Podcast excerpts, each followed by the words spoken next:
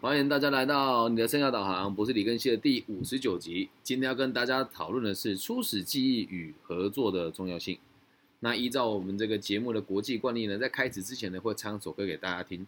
对，那今天这一首歌呢，乍看之下好像跟初始记忆还有这个合作没什么太大的关联，但是如果你听完了之后，一定会有一些不一样的感觉哦。这个歌呢，是来自于这个二零一八年的时候。我们台湾一个很有名的团队叫做茄子蛋，那这首歌呢叫做《浪子回头》，也跟大家这个全世界不同领域的这个华人朋友，让你们听一下我们的这个台湾的歌曲啊，《大衣瓜》，好不好？分一支一支一支咧点，酒一杯一杯一杯哩啦。请你爱体谅我，我酒量无好，莫甲我创空。时间一天一天一天咧走啊，汗一滴一滴一滴咧流。有一天咱拢老，带无行斗阵。浪子回头，亲爱的、可爱的、缘投的朋友，本色的、无品的、无路用的朋友。伫牵车的路徛，我两公学都有卖，怀伫我的人生敢若狗屎。我无钱无无无惊，敢若一条命。朋友啊，斗阵来磨，分一支一支一支来点。酒一杯一杯一杯哩啦，请你爱体谅我，我酒量无好，莫甲我创空。时间一天一天一天咧走，汗嘛一滴一滴一滴咧流，有一天咱拢老，带无行斗阵。龙珠回头。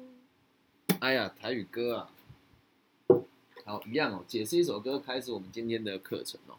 来解释一下，这边哦，他说：“亲爱的、可爱的、英俊的朋友，其实我们每个人呢，在跟群体相处的时候啊，你只要看到愿意关心你的、愿意理解你的、愿意接纳当下的你的人呢，你就会觉得他亲爱、可爱又帅气。”可是，当你慢慢的人生有不同的境界、不同的想法，甚至是成长的时候，你会开始丢掉一些过去的朋友，你反而会开始觉得这些人呢是垃圾的、没品的、没出息的朋友。好，那用台语讲叫笨色的、没品的、没出团的，哦。那这个地方如果用这个角度来讲呢，除了说我鄙视他们离开之外，还有个意义是，通常你和你最在意的人在一起的时候，干话反而喷的特别多。所以前面这两两句话就凸显出这一些我们对于团体的需求，还有这种还有这种在于成长了之后必须得跟过去说再见的这种苦楚下一下两句呢是这个在坎迪坎加 L 卡瓦两公欧多拜，就是在很坎坷的路上骑着我二流的摩托车，然后后面那句话叫怀底外林先干那高塞，就是反正我人生像一坨狗屎一样，这是什么意思呢？人呐，都是在苦难之中才能够成长。他这个人，这个歌词的说法是：我在坎坷的路上骑着我的很烂的摩托车，就代表我的本身条件不好，未来的方向也不好的。那如果一个人哦，就是我们今天讲的记忆跟经验，你认为这个世界亏待你的话，就会有很直观的下面的一个想法，叫做怀底外林先干到高赛，就是反正我人生像一坨屎一样，我就放弃了嘛，我什么都不管了嘛。那下一句呢，更有趣了，他说。我无钱，无某无囝，干那一条命，什么意思？我没有老婆，没有儿女，只有一条命，就是我一无所有的意思啊。然后后面这两句就有趣了，朋友啊、朋友啊，坐定来播，就是一起来赌一把吧。什么意思哦？当你一无所有的时候，你会觉得什么都很不需要珍惜哦。所以到到目前为止听起来这是一个这是一首很负面的歌嘛？我们继续把它往下看。对，这里呢他说了，烟一支一支的点，昏几滴几滴的点，这个就是我在抽烟，一根一根点嘛，就几杯几杯的拉，就是一杯一杯的喝哦。看起来就是我们在伤害自己嘛。可是你随着你年纪越大的时候，你越会发现呢。人真的是很贱的生物，我们用很多种方法在伤害自己。下一句话有个很大的转折哦，他说：“掐你爱体谅我哦，什么叫请？请你要体谅我哦，什么？这个体谅我是谁？关心我的人，跟在意我的人，还有你们这些看起来在意我的人，我希望你们可以体谅我。下一句叫做：我挖一酒量不喝，卖给我冲康，就是我的酒量不好，所以不要再挖洞给我跳了。换个角度是，就是我在心里面觉得。”我周遭的环境都很不好，然后这些朋友每天都要跟我一起浪费生命。那我希望自己可以去，可以清醒过来，可是我又不知道怎么跟他们说再见。于是我就会跟我的朋友讲说：“我们不要再这么做了，好不好？”听起来很无奈啊。然后再往后一句话叫做“洗干几缸几缸的照”，我们的时间呢一天一天滴答滴答的走，刮几滴几滴的老，我们的汗是一滴一滴的在流。随着我们的生命经验越来越丰富的时候，越来越丰富的时候。你会期待什么？最后一句话就中整出一个最后的原则哦。你看哦，这一首歌听起来不知道为谁而唱。最后一句话他说：“有一天我们都老，五吉刚烂东老。”好，这个烂是谁哦？你看前面都是讲我，后面这边就变成我们哦。从我走到了我们，开始认同团团体，开始认为这个社会的这个群体对你是有帮助。你会说我们都老，至于这个我们是谁？有可能是他跟他的好朋友，有可能是他跟他的家人哦。那后面几句话就更重要了。揣摩跟他到顶，拢住回头，什么带着妻子一起浪子回头。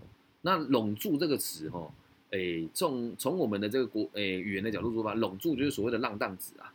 啊，那什么叫回头？能够把人生的价、人生的经验赋予新的价值，就叫浪子回头。啊，这首歌含义很深哦。那跟我们今天的关系，跟我们今天课程有什么关系哦？我们今天课程讲的是经验。跟这个合作的重要性，然后让大家知道，你赋予经验不同的意义，你会得到不同的人生。那合作的部分是希望大家能够理解，我们没有一个人可以独立的在这个社会上生存下来。因此，今天这一章的这这个章节呢，就会坐落在这个地方为重点好，那我们就开始讲今天的内容吧。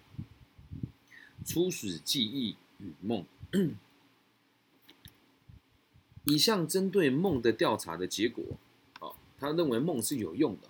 一个人在梦的生活的个性呢，相同于你的实际生活，但是呢，在梦里面，这个社会对我们的期许啊的压力呢，比较没有那么的强烈，而且由由于这个保护和隐藏的较少啊，因此你的个性会在梦里面非常真实的被呈现出来。这刚好我昨天做了一个很可怕的梦。就是我梦到我小时候霸凌我的同学，他名叫白俊彦，但他他人其实很好，是现在长大是现在长大之后才回想当时的那个状况。我在那个梦里面，我的形象已经是现在这个孔武有力的形象了，而且他欺负我的时候，我却不敢，却不敢反反击他。然后我去找老师的时候，我也不敢说出这个话来。诶，这确实是我真正的个性，因为我的本性真的胆子还蛮小的。对，那你你去想，你在做梦当中，你的个性都是最符合你真实的状况的嘛？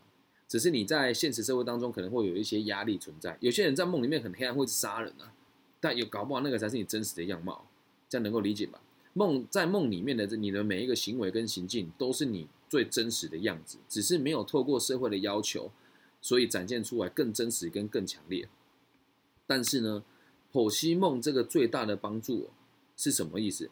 哎，就是我们剖析梦的内容最大的帮助是协助打开一个人储藏他所赋予自己的生命意义的记忆库。好，那再跟大家复习一次哦，生命意义大家还记得吗？昨天的笔记还有没有留着？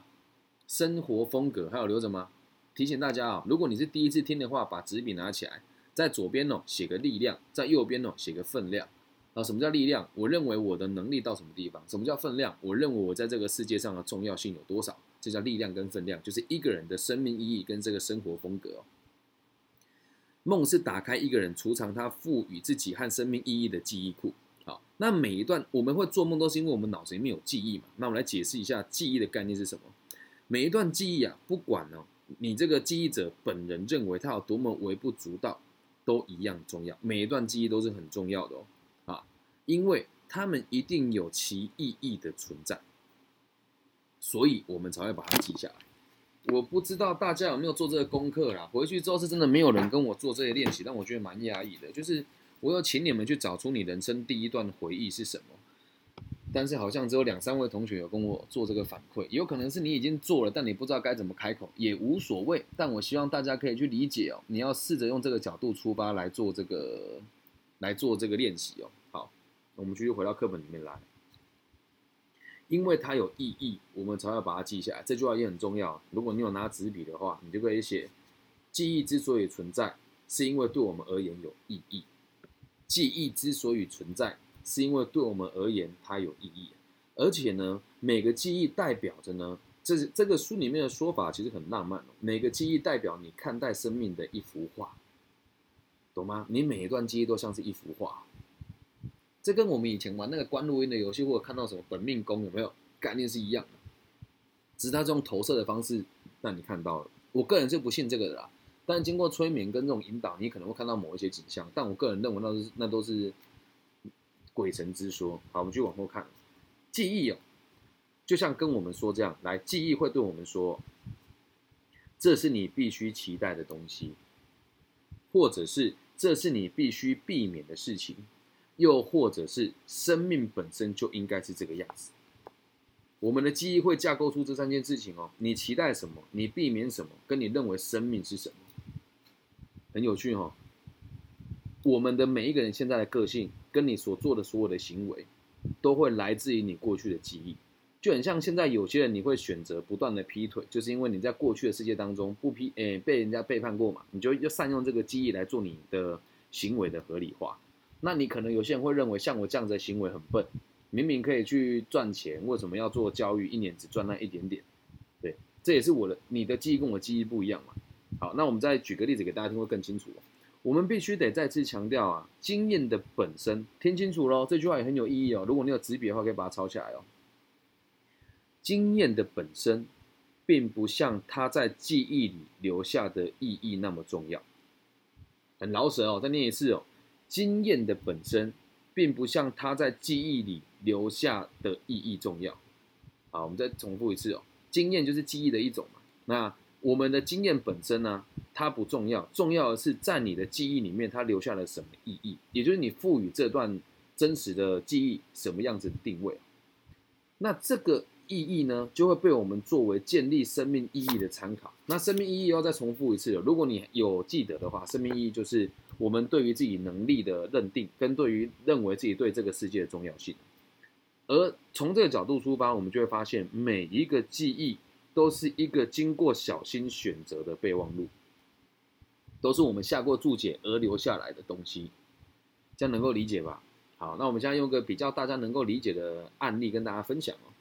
记忆这个东西之所以存在呢，是因为你认为它有意义。而你认为它有意义，所以它会影响到你下一段记忆，也就是我们的学习跟我们做做事情跟思考的惯性。那我现在讲一个简单的例子给大家听哦。你有没有曾经发生过？我记得了某一件事情，但跟我一起发生这件事情的他是完全不记得的。有发生过吗？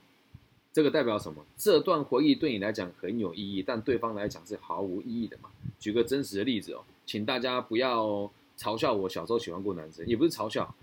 我小时候是跳芭蕾舞的，后来才踢跆拳道。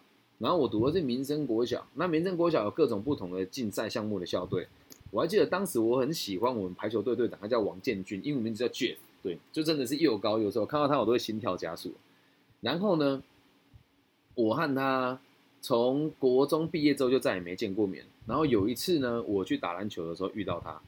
对打篮球的时候遇到他，他防守我的时候，我觉得嗯，这个人的防守怎么让我觉得有点害羞又娇嗔呢？回头一看，哎呀，是这个学长啊，对，然后我就很害羞的跟他讲，学长，你还记得我吗？干，这个学长对我完全没有印象。啊，你是谁？我说以前呢，以前英文班的 Ben 啊，会钻在你身体里面那一个，或者说你身体香香那个小胖子啊，哦，完全不记得。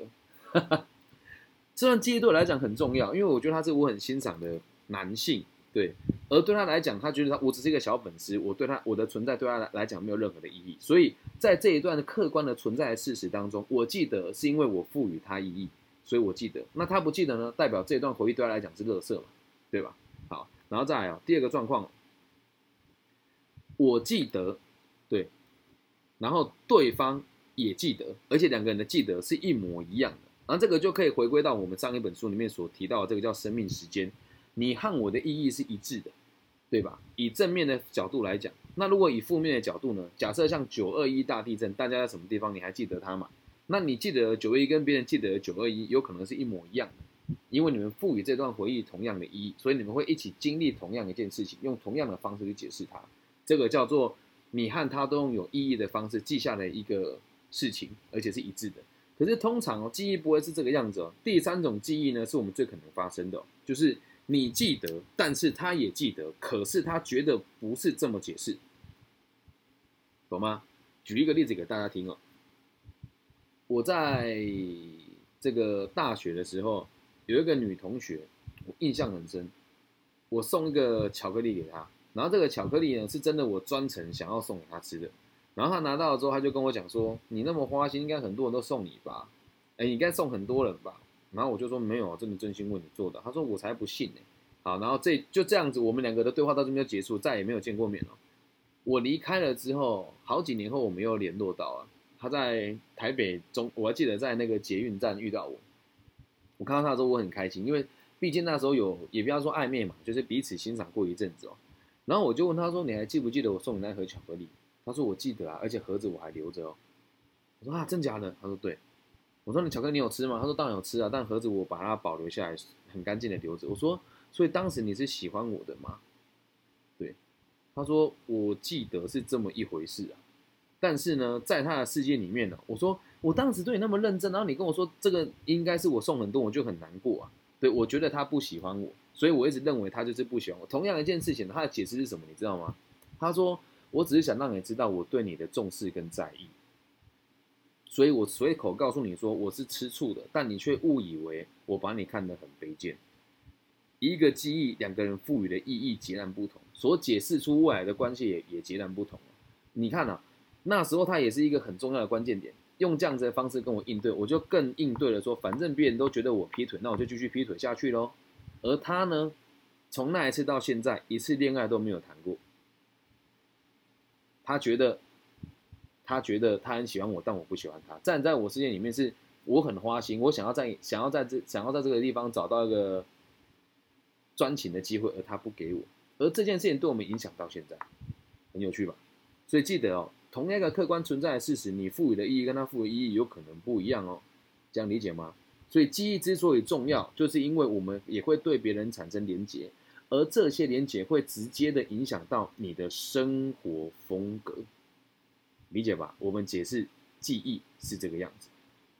那梦里面呢，会看得到的你的个性呢，也就是最真实的你自己。而在里面展现出的这个生活风格呢，就是最贴切你原本样貌的事情。这样能够理解吧？好，那我们今天会在讨论的就是这个早期的童年记忆哦。那早期的童年记忆为什么特别有用呢？是因为他们显示出个体对生命有某个特别的看法已有多久啊？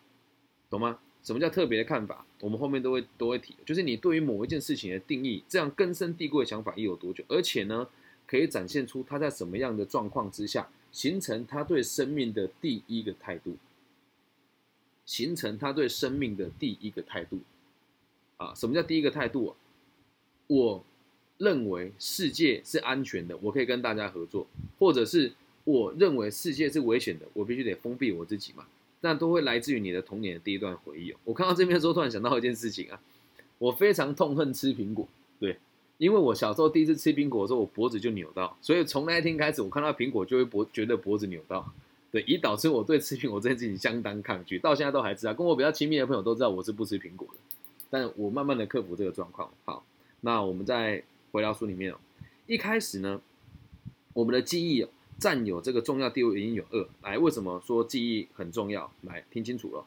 首先呢，它包含的个体评估，来这边可以拿纸笔写下来。记忆包含的我们个体去评估自我和所处状况的基础。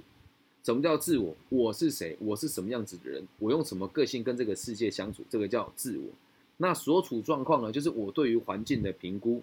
你的第一个经验会决定这两件事情，然后这两件事情会变成什么样子呢？是他对于自己的外表的第一个结论。什么叫外表？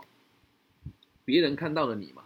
那什么叫第一个结论呢？总而言之，我是个什么样子的人呢？总而言之的意思啊，那他是第一个或多或少能够代表你的自我征兆，是他对于家猪身上要求的第一印象。我们用简单的方式，用白话文的逻辑来说，记忆呢就会决定成你是一个什么样子的人，在别人眼中。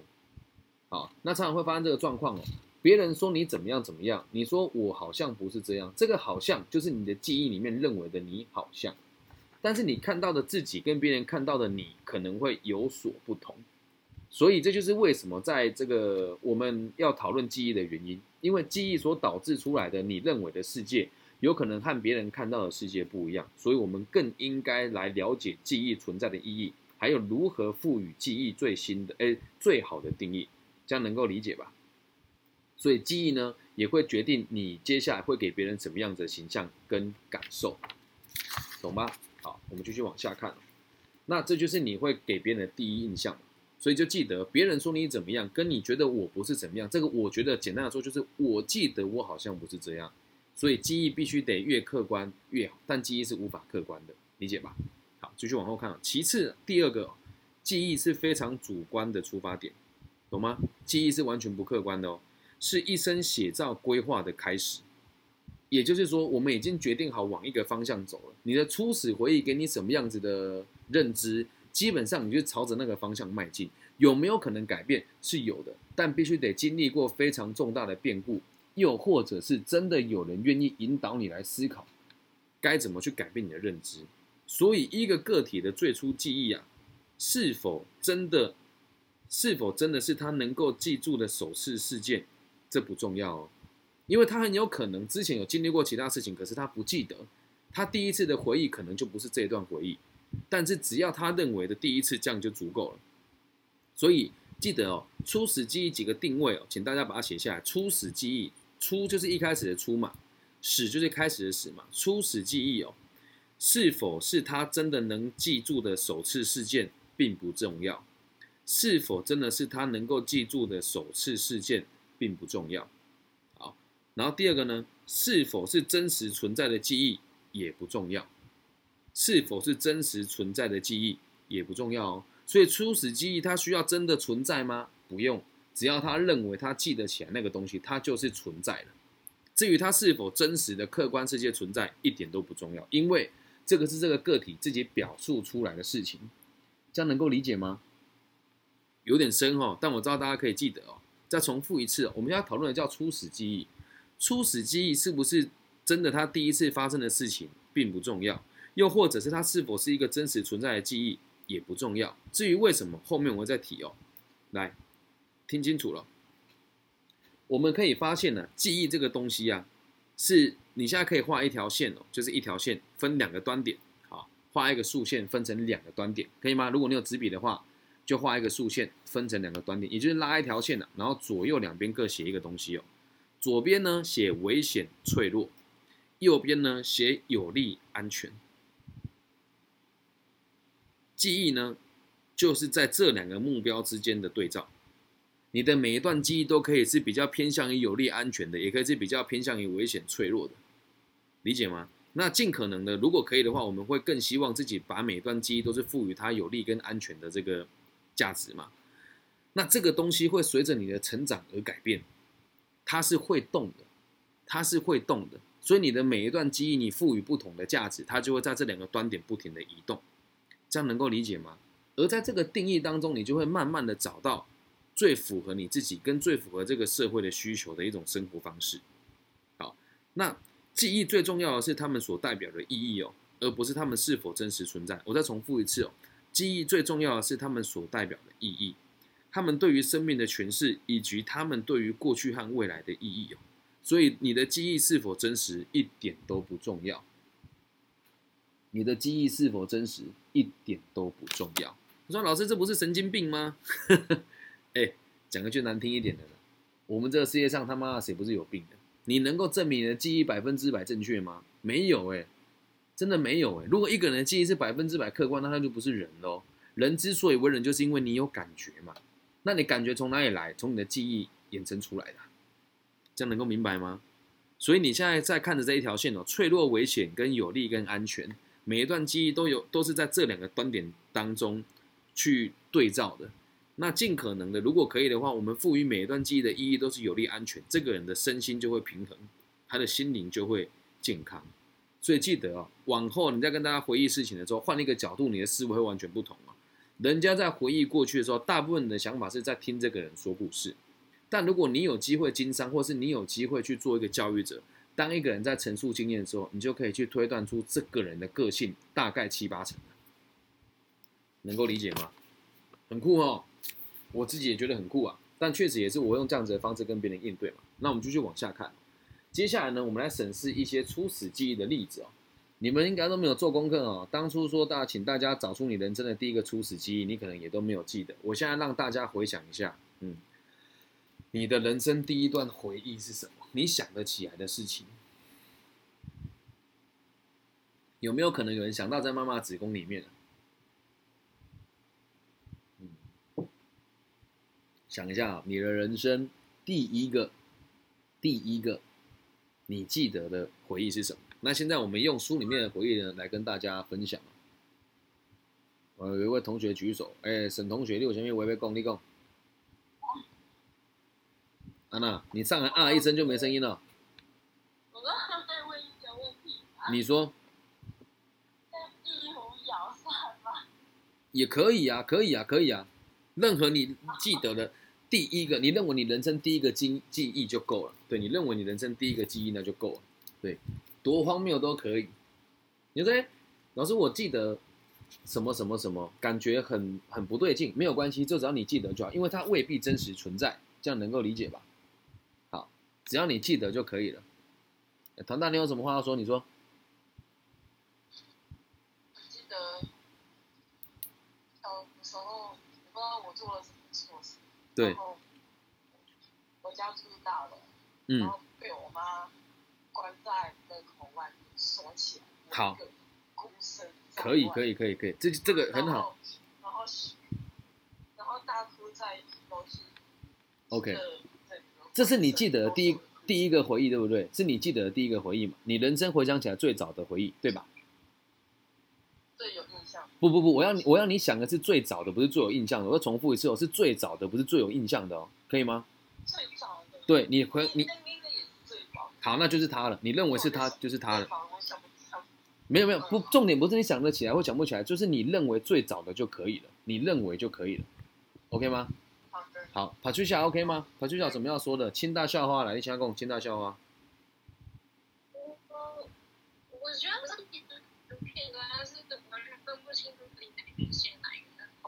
不能依据一些外界的因素。不不不不不不，来来听清楚，绝对绝对不能借用外界哦！我再重复一次哦，绝对绝对不能透过外界，是你自己认为主观认定，你用力想起来，最早就是就是你自己认为是就是了。不需要去跟你爸妈确认，就是你认为就好。爸妈确认是我记得那时候可能还阿点动算啊，然后或者是做什么事情啊，嗯，然后这个时候回去看年份才知道，嗯，可能哪件事情比较早。无所谓，无所谓，你就不用去管管这些客观的存在，就是你现在认为直觉性想起来你最早的第一段记忆是什么，这样就够了，可以吗？OK 吧？直觉上第一段哦，不用你觉得最重要的，但记得你会认为你会记得它是第一段，就代表它很重要。而这个重要的记忆当中，我要大家能够想起的是那一个你认为第一个出现的念头，这样能够理解吗？可以哈，OK。天啊，我好像都是一些画面。没关系，没关系，你就尽可能的想起那一个，你自己仔细想想出来那个你认为最早出现的那个记忆就可以。不要去赋予它意义，也不要去想说代表了什么，就只要想起来就好，懂吗？就是在小时候的一个家里的店面里面吧。嗯。那你在干嘛？我在干嘛？我好像就想玩冲出去，东看看，没有啊送出去啊，就是东看看西看看啊。对。然后好像好像那个刚好店里爬进来一只蜈蚣，然后大人就很紧张啊。对。然后就年纪小嘛，就是看到大人会怕，然后就哦赶快往回冲。很好很好，这是你想得到的第一个回忆嘛，对不对？对啊。好好好，就把它放在心里面。我们现在继续看书里面举的几个例子，这样就可以大概概括出每个人的这些问题哦。人的记忆虽然很复杂，但是原则相当简单。再重复一次哦，人的记忆虽然很复杂，但是原则相当简单。我们来举举几个例子给大家听哦，然后顺便告诉大家，这样子的行为跟这样的记忆呢，代表哪些生命上的意义。所以你看到刚刚确实有同学的这个答案是这个感觉受到伤害嘛？啊，有没有受伤我不知道。来，第一个书里面举的例子是说桌上的咖啡壶掉下来把我烫伤了。桌上的咖啡壶掉下来把我烫伤了，这是他看到的。那以这样子的逻辑出发，一辈子的这个想法会是怎么样呢？他的生命会充满无助感，因为这是他回想起来第一个经验嘛。当时他就会认为自己生命就是这个样子。生命是无助的，而且会常常高估生命里的危险跟困难。我们对于这样子的人有这样子的反反应哦，一点都不惊讶。我们也不惊讶，在他的心里面呢，老是会有一种感觉是别人没有把他充分告诉好的感觉，呃，照顾好的感觉。这个感觉就很比较没有安全感吧？这样能够理解吗？怎么说呢？因为一定是有人不小心，才会让这么小的孩子暴露在这么危险的情况之中。懂吗？所以他从这个角度出发的人呐，你的你的逻辑就会比较小心翼翼一点，然后你会觉得别人好像都没有把你照顾好。这是书里面举的，我们指指的只是个倾向性，就是有可能发生的。然后再来哦，下一个我们试着用另外一个初始记忆来看到另外一个状况，这是另外一个人的回忆。他说：“我记得三岁的时候，我从婴儿车上掉下来，而这个初始的记忆呢，导致他不断重复做一个梦。”啊，先为什么讲导致听起来有点牵强啊？但实际上哦，他是可以没有逻辑的，但他自己认为有可能，那就是有可能，这是他自己主述的。他说：“我因为小时候从一二三掉下来，所以我常常做梦，梦里面的梦境是世界即将毁灭，我在半夜醒来，发现空中有这个行星准备撞到我们的星球，然后我在它撞击之前，我就会醒过来。”好，那说这个话的人呢，他是一个学生啊。当被问及是否有令他害怕的事情的时候，来更深入去探讨。所以这个智商师问他说：“你有没有什么害怕的事？”他的回答是：“我害怕我的生命不能够成功。”而这清楚的显示出他的第一个记忆和他不断重复的梦，让他情绪低落，导致他害怕失败跟害怕发生重大的灾难。一件事情解释出来的状况就是这个样子，可是他百分之百会这样吗？那倒未必哦。所以也是要看他在长大之后如何赋予这件事情意义。可是你要看哦，书里面主要这个这个例子，他没有他少讲了一个地方哦。他说他所害怕的事情是，我害怕我的生命不能成功。那我害怕生命不能成功这件事情本身就是一个目的，目的是什么？我希望自己能够成功啊。而他选择的是害怕，所以就会不停的在负面的角度之下打转。那什么叫选择用正面积极的角度出发呢？如果从正面积极的角度出发，就是我希望自己的人生能够成功，所以我应该要更加的努力，而不是用这个记忆来解释自己，因此而害怕失败跟害怕重大的灾难。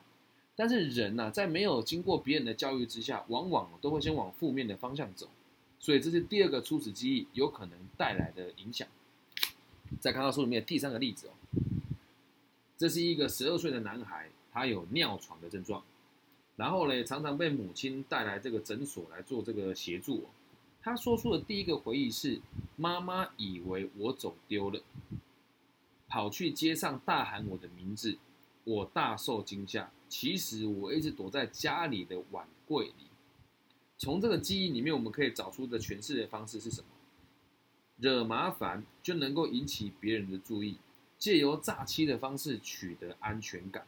虽然我会受到别人的监视跟责备，但是呢，我能够透过这样子的方法来操控别人。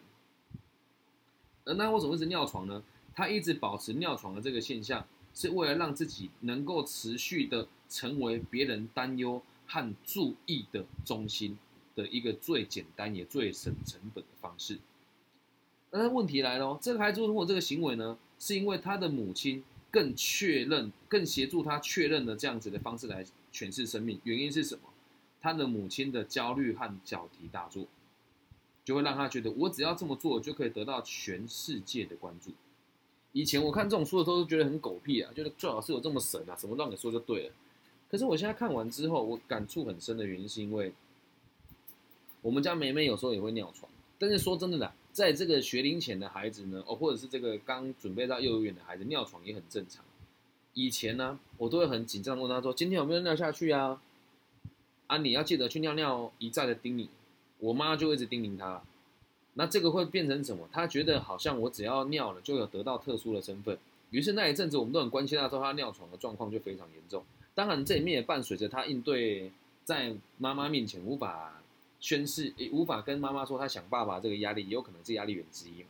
那后来呢，我们就一起做了一个方式哦，就是不要放大他。他如果尿下去了，我们就会说：哎，今天有守住吗？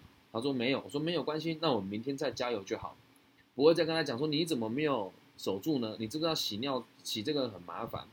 有时候你对孩子的某一些负面的影响哦，也会变成是他认为取得特殊身份的方式。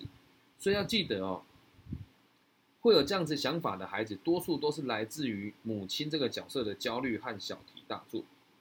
啊，那为什么隔代教养的孩子问题就特别多呢？来用一句简单的俗语给大家听，大家就知道原因是什么了。嗯，这很有趣哦。有一种冷叫做阿妈觉得冷，有一种饿叫做阿妈觉得饿，这样能够理解吧？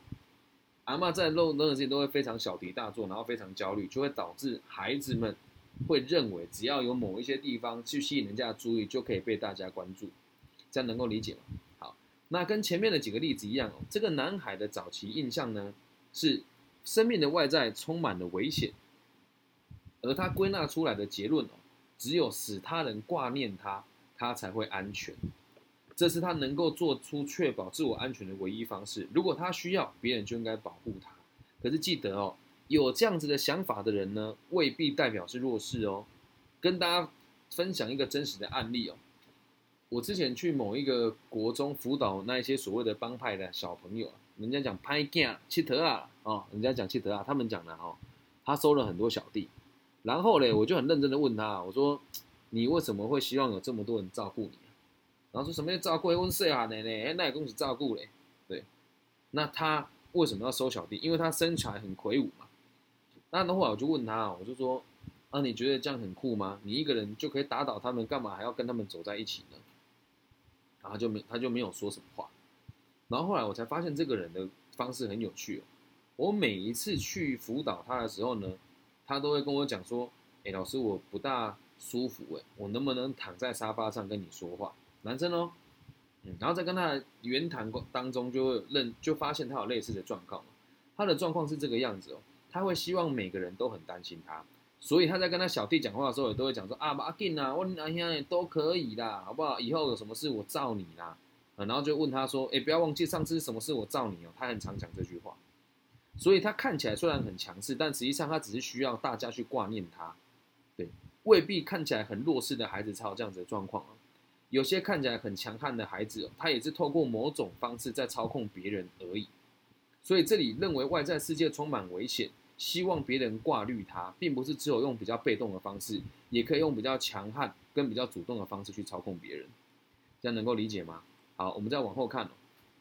这是一个三十五岁女性的初始记忆哦，她的记忆是这么陈述的：在黑暗之中，我正走下楼梯。这时候呢，我的其中一个堂兄，堂兄年纪比我大那么一点点，突然打开门，跟在我的后面，我很怕他。来，这段记忆哦，你听起来会不会觉得有点惊悚？在黑暗当中，我正走下楼梯，这时候我一个年纪比我大不大一点的堂哥，突然打开门，跟在我的后面，我很害怕。听起来有点恐惧感哦，但是你有没有想过？请问呢，三更半夜谁起床？家里不是他妈的一团黑啦？啊，你先下楼梯，你哥哥不能下楼梯上个厕所吗？啊，你怕他干嘛？懂吗？所以这个事情呢，是他主诉。所以我刚刚就一直强调大家说，你在陈述一件事情呢，不需要去在意别人的想法，你只需要去在意你记住了什么。好，那可能由于这个记忆呢，所以这个个案哦从小就不喜欢和其他的小孩玩耍。异性呢就会让他更感觉到不安。书里面的作者是猜测哦，她是家里的独生女，证实呢也确实是如此。如今呢，她三十五岁了，她依然是小姑独处。好，那这个地方也要跟大家分享一下，有时候你小时候认为的坏人呢，他未必是真的坏人啊。但是你有时候认为的好人，他搞不好是非常糟糕的坏人哦，懂吗？在小时候我们欠缺经验，所以说导致我们所记下来的记忆，有可能是不客观的，有可能是带有你个人的评判评判的。那这边也跟大家分享一下，就是很多人呢，在这个回忆当中啊，都会去放大某些人对你的不好。我希望大家可以试着不要这么做。因为不只是初始记忆哦，我们每每一个人在回回顾一件事情的时候，都会来自于你从小就累积出来的惯性，这样能够理解吗？所以记住了，我们的回忆是不是真实的并不重要，重要的是它给你什么样子的影响？他给你什么样子的影响啊？然后你小时候喜欢的人呢，有可能他不是好人；你小时候讨厌的人呢，有可能他才是真正的好人哦。这样很有趣哦，能够对自己的记忆跟童年的回忆有更多的想法，也都会让大家对未来有更多不同的发展性哦。好，那我们来找一个刚刚讲的都比较负面一点嘛，那我们现在讲正面积极一点的。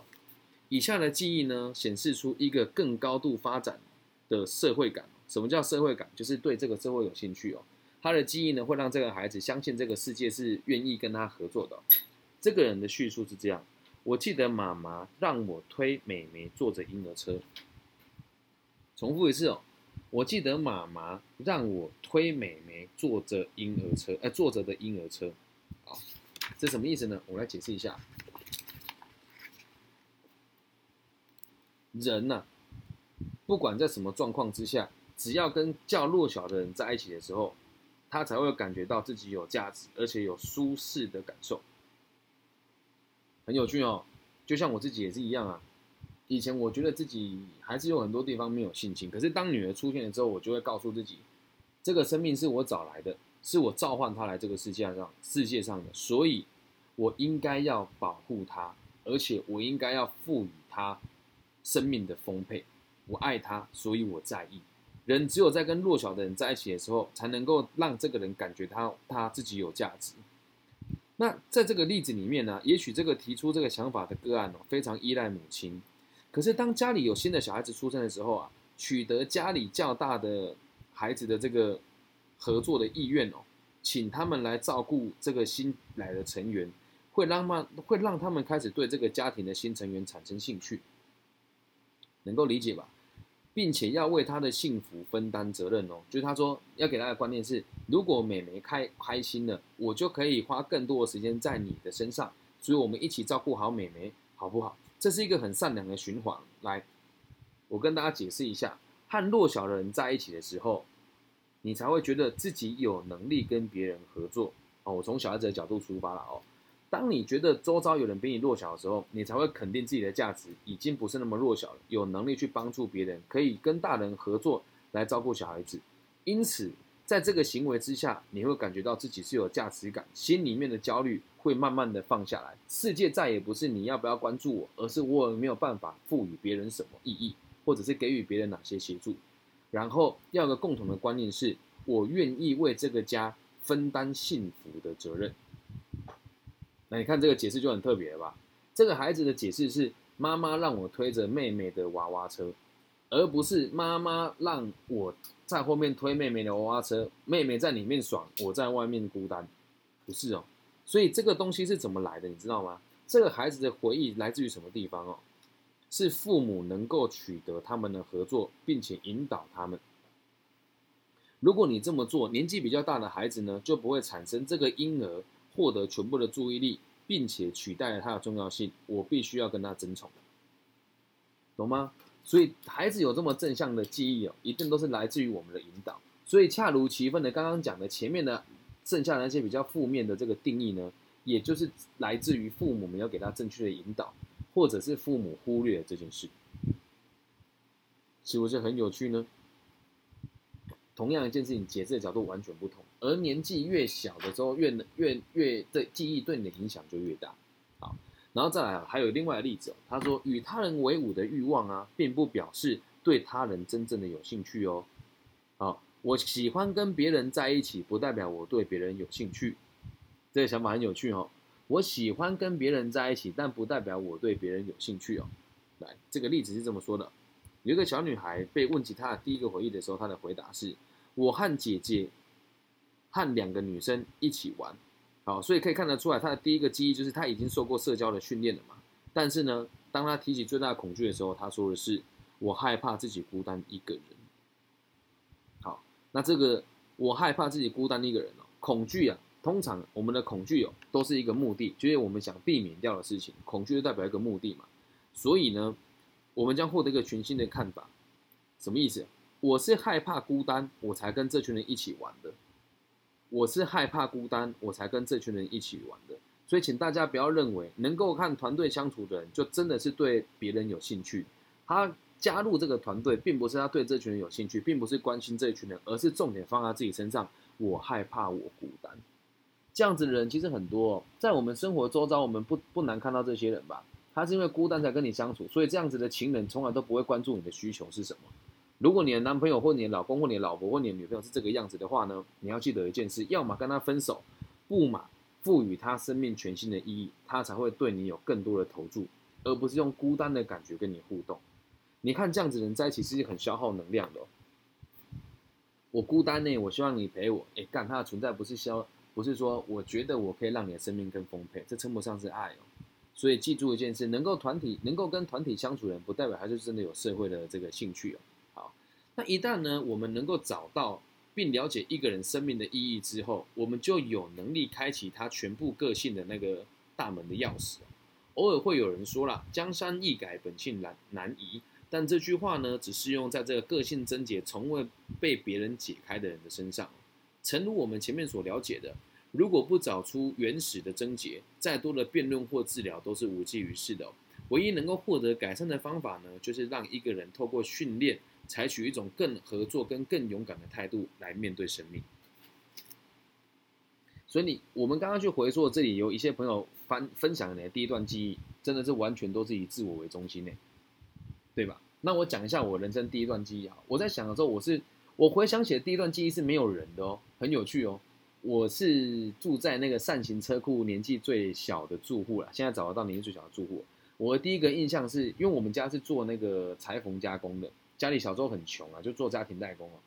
我是印象中是看到太阳有光照进来，然后我看到灰尘在飞，这是我第一个初始记忆。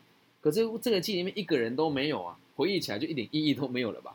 所以我就印象中，我就想了一下，我第一个对别人互动的真实的记忆是什么？是姐姐下娃娃车。哦，那时候我姐四岁哦，我才两岁哦。姐姐下娃娃车，然后妈妈叫我跟我们家的小狗，还有妈妈三两人一狗一起走到巷子口接姐接姐姐回家。嗯，这是我的初始记忆。所以我觉得一直以来我都不算是一个非常。难相处的人，然后一直来，我也都是，就算以前很叛逆，我也都是思考的自己能够为别人做一些什么事情。对，那在我的世界里面，爸爸妈妈赋予我姐姐的意义是，姐姐可以照顾我，姐姐本来就应该要比你强壮，所以姐姐要做好榜样。可是这恰如这个，就诚如这个状况哦，反而给我姐姐带来很大的压力。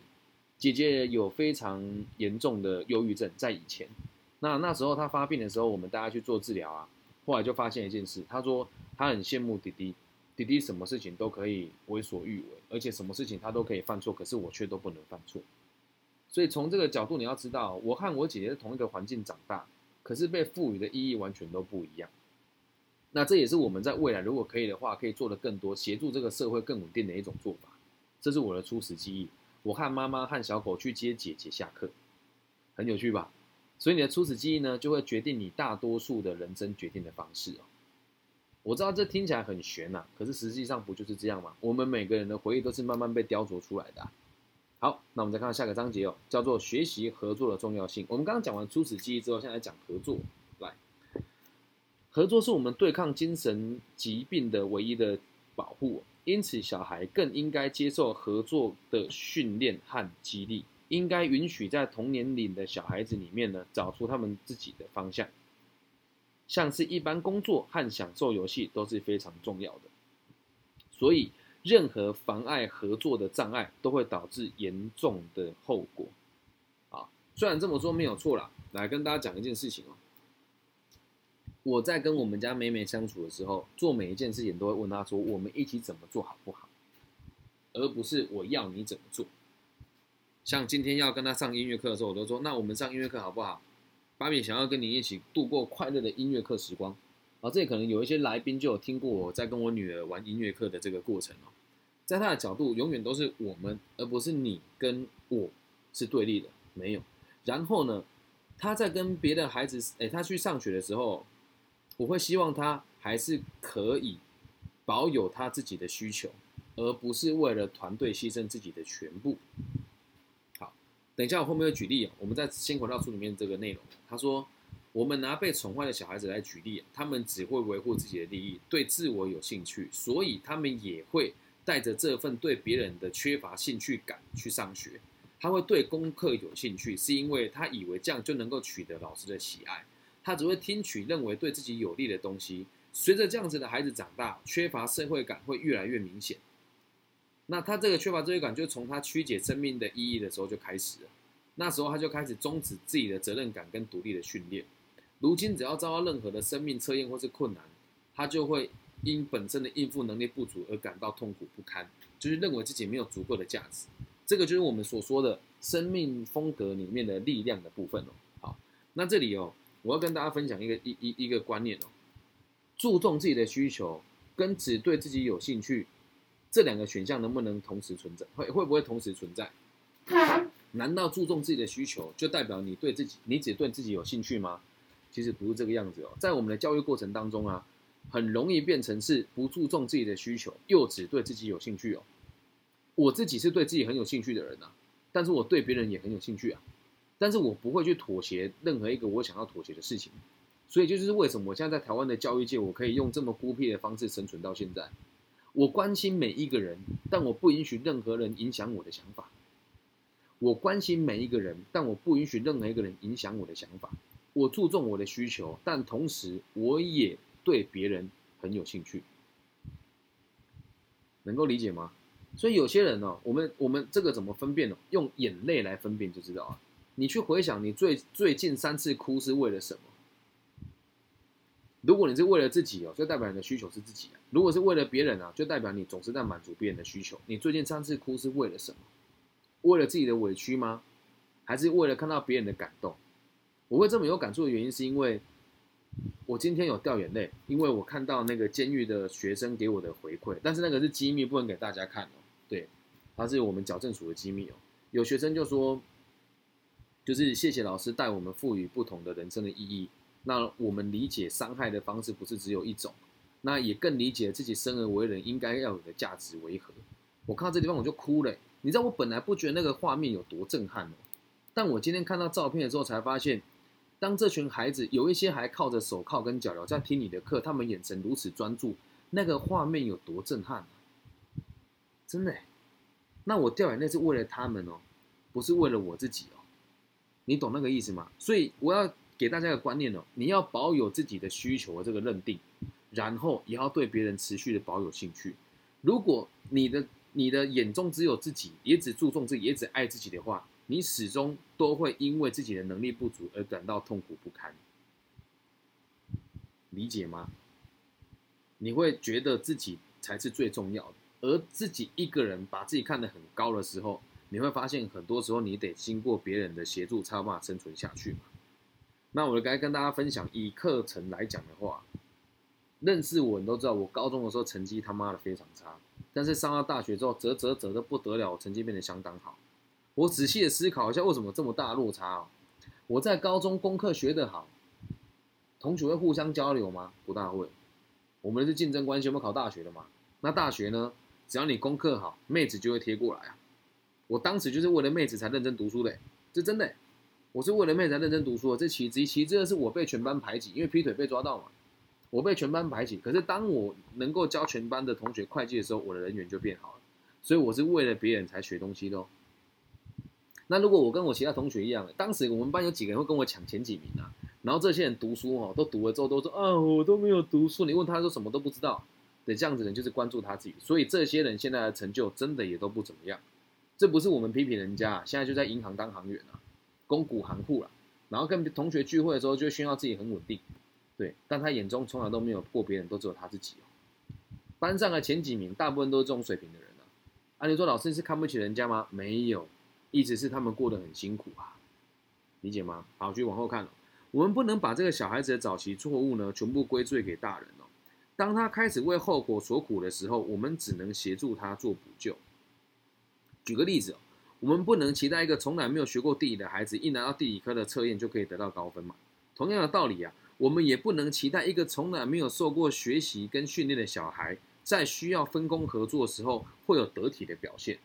所以，请大家记住，你周遭的如果有巨婴的现象，你要跟自己讲，他也不是故意的，而且我们该有能力让他改变。这样能够理解吗？既然他都没有学过怎么跟别人合作，你就必须得要教育他。这个不是只用在上跟下，有时候下对上也是一样的，有时候下对上也是一样的。今天下午在某个科大线上讲课的时候就是这个样子啊。嗯，他们算是邀请我的人嘛，他又跟我讲了一次说，跟夏老师，那如果有个人咨询的部分呢，你不要自己进行哦，这样子会对我们学校 KPI 产生影响，学生都去你那个地方了，啊，我们学校就没有业绩可以做了。呵呵呵呵，对啊，那那你觉得他需不需要被教育？对，你怎么只会想到你有没有业绩，而没有去想想到孩子们真正的需求是什么？那我要怎么做教育他？所以今天课程结束之后，我要跟那老师通一下电话。我说老师，不然这样子好了，如果孩子没有需求，我请他们先告知我，告知完我之后呢，我再把他们的需求呈报给学校，然后学校再没和我们一起辅导他们的时间，这样可以吗？他说这样可能不大行诶，这样子人家会说这个我们没有掌控到啊，然后太多课程都请李老师负责，这样可能不大方便哦。嗯，然后我就跟他说，不然这样子好了，当我做完了以后，我把咨询报告提供给你们认为适合的老师，把这个钟点费给他领，你认为如何？你觉得他有没有答应？还没有，但他只跟我讲了一件事，他说：哦哦哦，原来你在的不是讲师费哦。我说从头到尾都不是啊。说哦，那这样你很辛苦呢，你你你这样子钱赚不多没有关系吗？我说我不在意，我只在意能不能对孩子有没有帮助。我讲完这句话之后，他就有触动咯。他说哦，那那也可以啦，我跟我们主任讨论一下哈。那那如果可以的话，你把名单汇整给我。那下一次呢，我跟他开完会之后，我们再决定能不能这么做。我说也行。那如果都没有的话也没有关系，我会用协会的方式行公文给你们，然后告诉你们说这是你由你们学校转借过来的。这样你们也可以算作业绩跟 KPI 的认定吧。那要请老师再提供一份问卷给我。他说：“哦哦，好好，这样也可以。”他是我的长官，那我是不是有教育他？我如果今天就骂他说你个王八蛋，就是想要图利某些老师嘛？那如果这么讲，他会听吗？不会。在他的世界，他图利人家吗？其实没有，他只是想把事情做好而已。在讲师名单呈报出来的时候，不能全部都是李庚希，因为这样别人会说话。他也只是为了保护他，所以不能怪他哦。那在我的角度，又回到根本，我想跟他合作，但不代表我要被他同化。我会用更柔软的方式去让他理解我想要的是什么，这样能够理解吗？好，继续往后看。如果人呐要了解解决人生的问题啊，就必须得要有这个合作的能力。那每一项工作呢，都必须符合人类社会的体制。每一个工作的方式呢，都必须是要可以。进一步推展人类福祉为目标的，这个想法很有趣哦。我们每个人的工作都是为了增进人类的福祉啊。有没有人要反驳这个说法的？觉得他妈老是狗屁啊！人的工作绝对不是造成人类的福祉的。有没有人要反驳我？你觉得什么工作是无法给人类带来福祉的？我先讲这边的工作任务是什么？符合人类社会的体制。工作的定义有三个，请大家把纸笔拿起来抄哦。一个东西能够称为自由的工作，要有三个要点：一是合法的，二是能够长期从事的，三是能够养得饱你的。合法的、长期的、喂得饱你的，就这三个原则。那只要符合这三个原则的工作，肯定他妈的百分之百是对社会有贡献。有没有人要反驳？我觉得你的你的工作对社会没贡献，应该很难反驳吧？对吧？好，我们继续往下看。所以我在监狱里面做了一个小小的实验跟游戏哦。我请他们呢，十个人一组，然后呢，把橡皮圈一个橡皮圈在中间是一个圆嘛，然后在这个橡皮圈上面绑了十条橡皮圈，所以就变成一个可以拉开的多边形。用这个多边形去夹住一个纸杯，然后移动到下一个地方，然后把它盖成一个塔。这个就是训练他们合作的能力。你会发现一件很有趣的事哦，监所里面的孩子在做这个游戏的时候，我在静宜大学进行这个游戏的时候，大家是在想着怎么如何专注的把这件事情做好，而监所的孩子竟然是专注的想着如何去破坏对方的进度，很有趣吧？但先讲哦，这不是诋毁人家哦，这个就是我们原本跟这个社会相处的能力。懂吗？所以，我们每个人都必须得跟别人合作，而合作这个词呢，总归到最后就会变成是你未来从事什么样子的职业。所以，学习合作很重要。这个观念有了，你就可以做一个更符合你的需求跟收入更高的工作。如果这个想法没有，你就会即将成为一个庸庸碌碌的人，在载浮载沉当中度过你的一辈子。很有趣哈，大家看懂这些道理呢，其实也很困难。原因是什么？它很复杂，它很需要思考。那为什么人都排斥思考，人都排斥复杂？原因其实很简单，因为思考很累，所以大家不愿意啊。就像这边的听众也一样，我相信来的人一定不会多，能够从头读到尾的人呢，肯定也不多的。为什么？思考是很痛苦的呀，而且多数人都没有这样子的想法跟逻辑。当你告诉别人说：“哎，我最近听那个老师的 p o c k e t 他里面在跟我们讲《金刚经》跟如何增进人的进步。”哎。讲难听一点呢，你听到会不会觉得传直教跟他妈奇怪的宗教？绝对会啊，绝对会啊，这样能够明白吧？所以啊，再回到书里面来哦，只要了解我们这个生命的意义哦，就是所谓的贡献，才能够以无畏的勇气面对困难，并且才有机会成功，对吧？就像我现在了解生命的意义啊，在这边推播这个东西，台湾没什么人听，也没什么人看嘛，嗯，那你觉得我会退？我会退？我会退却吗？绝对不会。那要把这样子复杂的学问融合成简单的生活模式的经验去让大家听，对我来讲也是相当困难，而且具有挑战性的。但我从来都没有停止过。嗯，今天下午我跟那个网易的这个专员在聊天的时候，我就问他说：“我想要问你，哎，就是为什么在台湾这么多 p o c k e t 里面，你选到了我？”他的回答很有趣哦，他说：“更新量这么大的，全世界只有你一个。”而且你的节目的内容的含量是值得人家反思的。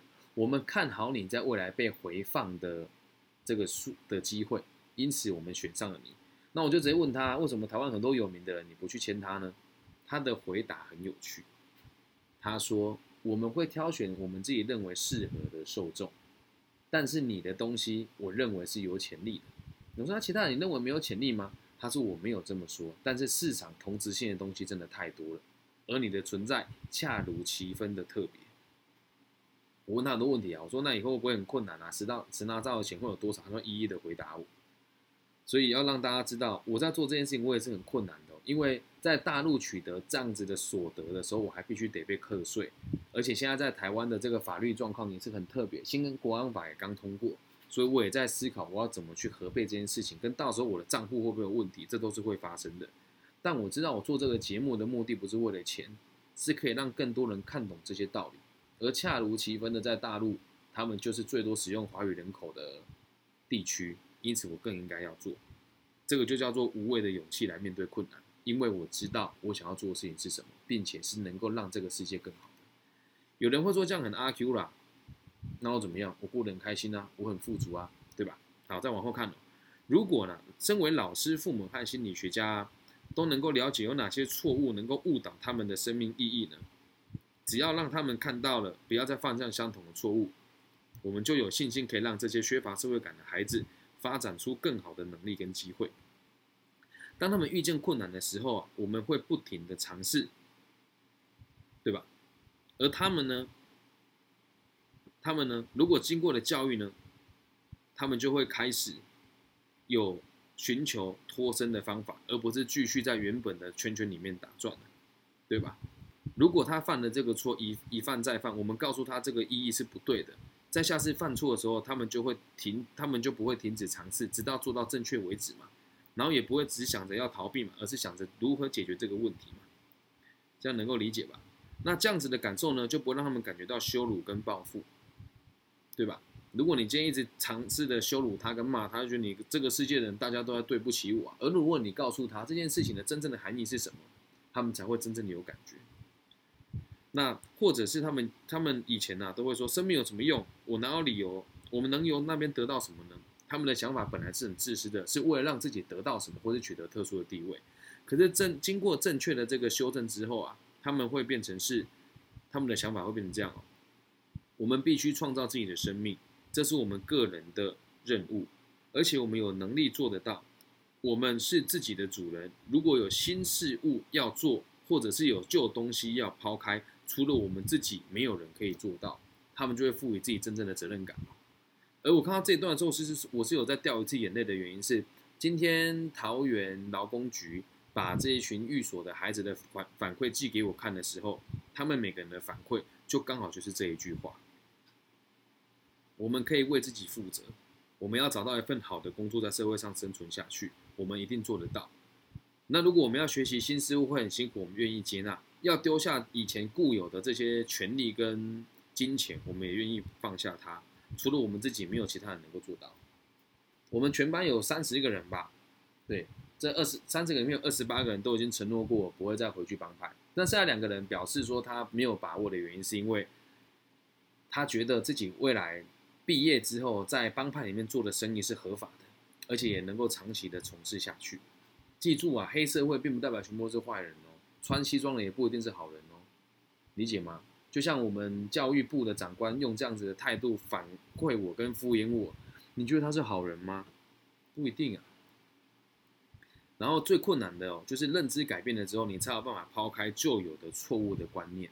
我很多学生都会跟我讲说，老师你好无情哦，怎么可以就是说这些你的朋友没出息就不理他了？我说这也不是我无情啊，是因为我有明确的选择跟方向啊，因此我愿意去做尝试，我愿意抛下他们。他说：“你抛下他，不觉得自己很无情吗？”我说：“不会啊，我不跟他们相处，是因为我认为我往前走了，我去去了我更想去的地方。那他们如果愿意的话，就可以一起跟上我的脚步啊。”他说：“你想法很自我，那有没有觉得你是自甘堕落？”我说：“也有啊，所以我有很多商人朋友现在不跟我相处啊。可是回归到根本，我们没有非得要跟谁相处啊，而是要去思考的是我们能跟哪些人贡献这个社会更多那么一点点什么，这样能够理解吗？”如果我们每个人的生命呢、都是用这个方向前进的，然后以你自己独立的这个人格之下来跟大家合作，人类的文明将会推向无边无界的新世界。记得哦，拥有独立思考的能力跟独立完成所有事情的这种功能，不代表你就可以不跟别人合作。这样能够理解吗？这两者是不冲突的。关注自己跟对别人产生兴趣也是不冲突的。这样能够明白吗？好所以我们来做个简单的终结哦。我们学习跟我们工作都是为了回馈这个社会跟帮助别人。那这个帮助别人最核心的理念是什么呢？就是理解别人的经验，并且带他们赋予这个经验不同的意义。我们学习为了帮助别人，对。那我们为了帮助别人而学习，在这个循环里面，我们的社会才会进步，整人类的整体环境才会进步。那简单的说，为什么要学习啊？我用一句话。中整给大家听哦，善念啊，善念哦，必须不能是无知的，而且是盲目的，懂吗？在座的各位之所以愿意听，也是因为你们认为听到这东西之后对你的生命有帮助，同时可以去帮助别人。